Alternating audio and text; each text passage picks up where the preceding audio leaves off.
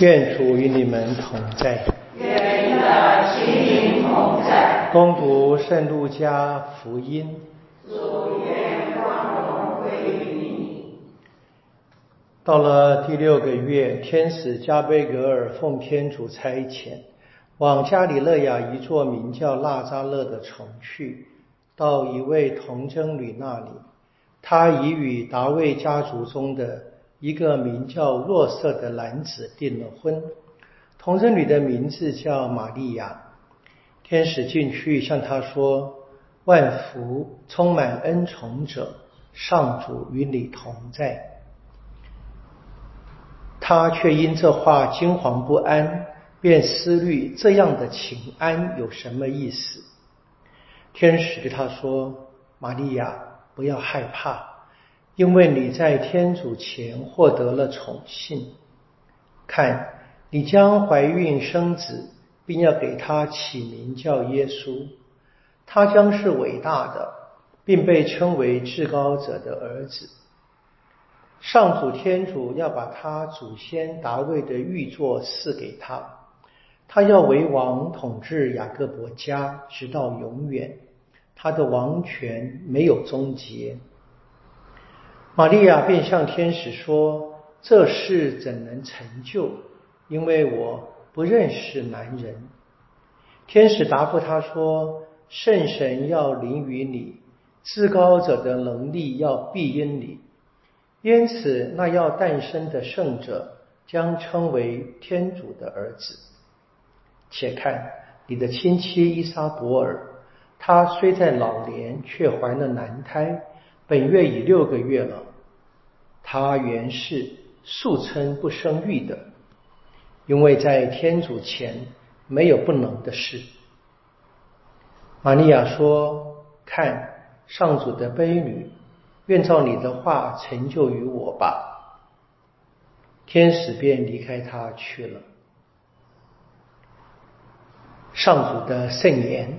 基督，我们赞美你。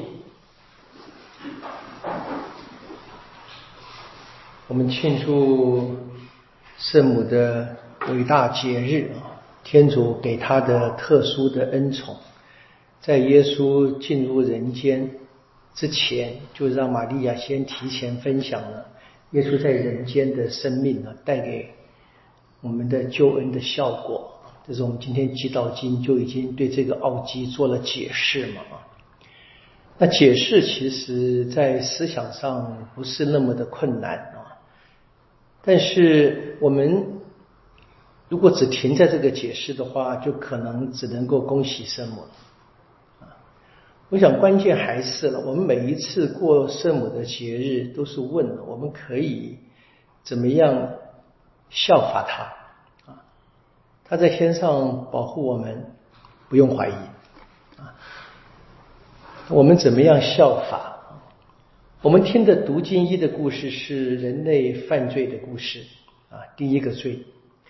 我们听的福音是看见人类怎么样消除这个罪啊，透过圣母的合作。回回想这个人类的第一个罪啊，我们实在可以说很多了。我这个最简单的一个表达就是不相信天主。所以天主给的话，给的命令，在古老的犹太的反省当中，一个简单的故事，一个果子，象征着能不能够真正的服从天主。那果子只是一个非常简单的一个图像，它表达的是人是不是真正相信天主。我们问哈，人为什么不相信天主？这也是一个奥秘，很难回答。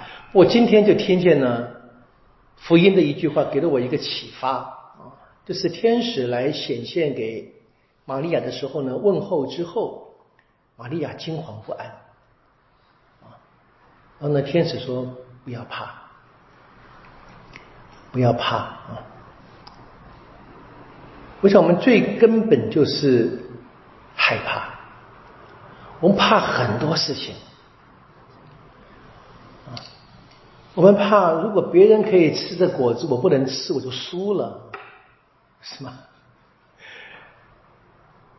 我天主要我们在生命当中完全的相信他，就是他的指示就照着做，这是玛利亚留的榜样嘛？就是愿你的话啊，愿天使的话。当然，天使是传话者嘛，天使的话是天主的话。愿你的话在我身上实现。玛利亚就是决定了，他无论如何要实践天主的话。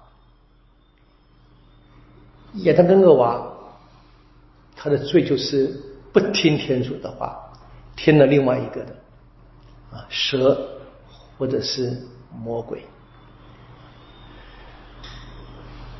我们能不能够就听天主的话？听天主透过耶稣，耶稣是天主的话，天主圣言嘛，来到我们当中，还有教会把这个整个跟耶稣来往的经验啊，整个历史里面留给我们的，包含就教会的教导了，能不能听天主的话？我们注意到，我们每一次不听呢，没怎么选择我们自己啊，大概那个内心里面都深藏着害怕。那个不信啊，就不相信天主的话，而不相信圣经的话，不相信教会的教导，对我们真的好，不相信。我们在外界有各种不同的声音，有不同的话语，就影响我们。我想起我们在征服八端里面所谈的啊，谁看见天主啊？心地洁净的人。所以，什么是洁净？啊，什么是洁净？洁净就是心的完全的归属嘛，完全的归属，完全的属于天主，这是洁净。倒不是人间有没有什么特别的关系，而是这最终的整个人的 存在，就是完全是属于天主的。所以，这是玛利亚她留给我们的榜样。他整个人那么是天主的，所以他跟亚当跟厄娃最大的不同，他不怕，他明白的啊。若真的这个事情发生在他身上，当他怀孕的时候没有婚姻的关系，他知道那会是什么结局。以他当时作为一个犹太女子的身份，不需要太多的想象，他明白的。他不怕，他知道天主跟他在一起，他相信天主的话，圣神要庇荫你，天主要对对他完全的保护。我想我们在今天啊，特别要练习这个，求玛利亚天上的母亲帮助我们，能够真正的学会，不要怕，就是完全的相信天主，不论在生活上我碰到什么特别的事件。或者我不喜欢的、不愿意接受的，应该要回到信仰里面看啊，我是合乎天主旨意的，这不是我自己，不是我想吃这个果子，不是果子好吃又好看啊，不是吃了让我聪明，不是吃了让我可以变得跟天主一样，都不是，我单纯相信，相信天主他已经把一切给了我，在天主前，我只有让自己完全是。我们说赤裸的吧，啊，完全就是一穷二白的，张开双手接受天主的恩典，让天主装扮我们。否则的话，我们想要自己装扮我们自己，啊，两手不断向外面啊乱抓啊，或紧握着不放，那我们会发现，我们才是真正赤裸的。啊，这是亚当跟厄娃他们犯罪的发现，当他们希望。在天主以外找到什么援助，找到什么让他们可以满足的，让他们可以遮羞的，才他们才发现他们自己真的是停在羞耻之中。我们求圣母帮助我们，能够真正的看他一样，心地洁净，相信天主。